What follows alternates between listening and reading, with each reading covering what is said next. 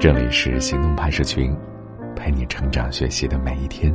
我是行动君静一，敢行动，梦想才生动。今天的文章来自梁大师，题目是“我年薪六十万，没有超过一百块的衣服，存钱才是最顶级的自律。”哇，听起来感觉好难。来，听听看梁大师是怎么说的。当代社会貌似有一个刻板的偏见，认为大多数九零后很爱花钱，不爱存钱，甚至还起了一个专有名词，叫“新穷人”，指的是大多数出生在一九九零年代，受过高等教育，外表光鲜亮丽，那种不错的薪水，追逐中产的品味和生活方式。虽然已经工作好几年，但几乎没有什么积蓄。不可否认，很多年轻人消费欲望确实强烈，但是也有很多人越来越节俭。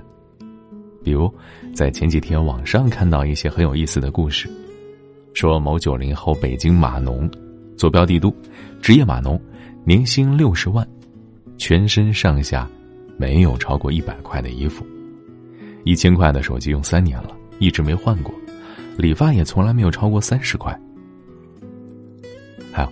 江苏无锡某九零后去泰国玩，临行前买晒后修护用的芦荟胶，既没有网购也没有代购，直接上闲鱼买了用量还剩下一半的二手货，用完还剩四分之一，回家又挂二手平台卖掉了，六十五块的东西最后只花了十五块搞定。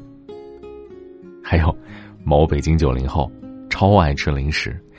被发现了委托生产方，于是顺藤摸瓜找到了这个委托加工厂的自有品牌，买来试一试，味道是一模一样，但是价格只有之前的一半。嘿，原来还有这么多有趣的故事啊！你以为这就算省钱了？还有更厉害的，在豆瓣上啊，据说有一个名字叫做“抠门男性联合会”的小组，在里面有很多省钱大神。有一个大神让我印象深刻。虽然他在广州天河区 CBD 的甲级写字楼里工作，估计收入不低，但是真的超级省钱。你看他，自己理发七年，买个推子，四到六个月直接自己推一次板寸，自己煮面条，一袋一块钱够吃三天。为了更省钱，他还专门用公司的微波炉煮面，省了水电费了。你以为这就够省钱了吗？Naive。他不光要用阿里妈妈的佣金链买，拿返佣，还要用信用卡付款拿积分不光如此，他还买了超强聚水的碗，因为不需要洗洁精和太多水洗碗。如果用公司的，那当然无所谓了。当然吃也不能光吃面，他还买了十三块钱四瓶的豆瓣酱，不光可以吃酱，还可以把豆瓣酱里面的红油分离出来，偶尔煎个鸡蛋改善生活。啊，当然，鸡蛋也是要买降价的。以上这个方案吃三天仅需要花费五块钱。虽然我不建议用这样的强度去省钱，但我还是建议大家向以上这几位学习。这是作者的观点啊，因为好好存钱不仅能够帮你抵御生活中各种风险，还能帮你得到你想要的生活。从这方面来讲，存钱也是一种顶级自律，存款。也是一种坚实的后台。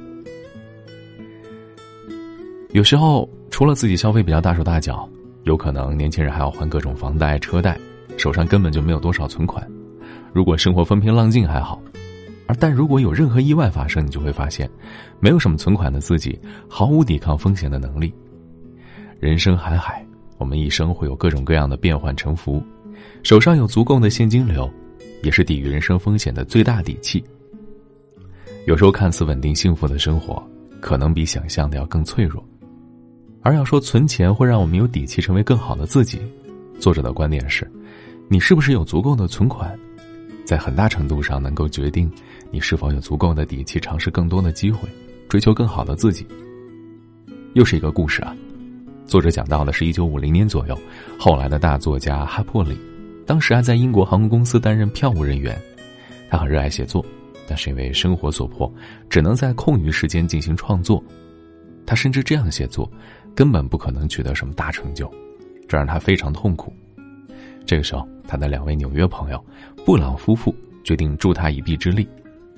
他们认为哈珀里是一个被生活埋没的才女，于是就把一张支票作为圣诞礼物送给了哈珀里。这张支票的金额相当于他一年的工资。装有支票的信封里还附了一张纸条，上面写着：“愿你用一年的时间来写你喜欢的东西，圣诞快乐。”在这一年里，他完成了长篇名著《杀死一只知更鸟》，迄今为止，已经在全世界卖出了超过四千万册。这样的朋友，如此慷慨，当然很难拥有啊！赠送自己一年的收入，可以提升自己，完成自己的梦想。但是我们也可以靠自己存钱储蓄，为自己的成长打下坚实的基础啊。的确，很多人恰恰因为自己手上弹药不够，所以既不舍得，也没有时间学习和进步，每天只能盯着自己的饭碗，没有办法尝试任何潜在的机会，甚至连一节九十九、一九九的课都要谨小慎微。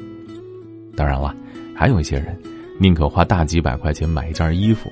或者跟朋友出去吃饭唱 K，也不舍得买一本五十块的好书，上一堂九十九元的课。这就很可能会跟原本能启发自己知识擦肩而过，那就太可惜了。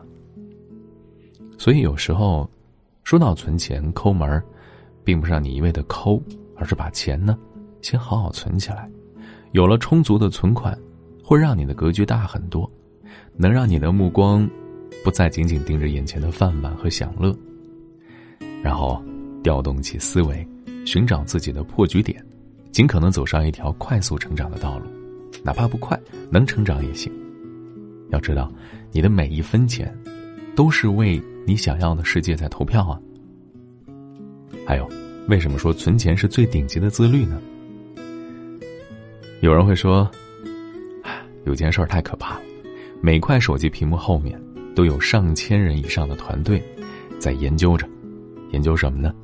如何击溃你的意志力？你看，他们会用各种强大的技术能力、心理研究，引导你心甘情愿的，把更多的时间和金钱花在他们的产品和商品上。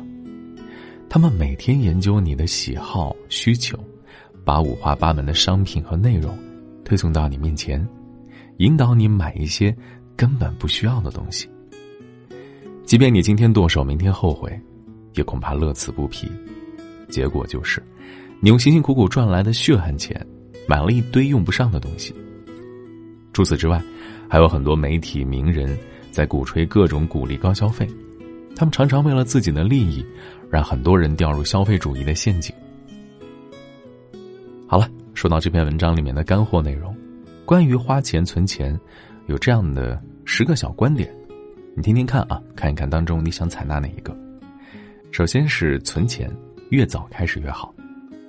你赚一百块不够的时候，赚两百块依然不够，所以与其等到赚的多了再存钱，还不如现在就开始存。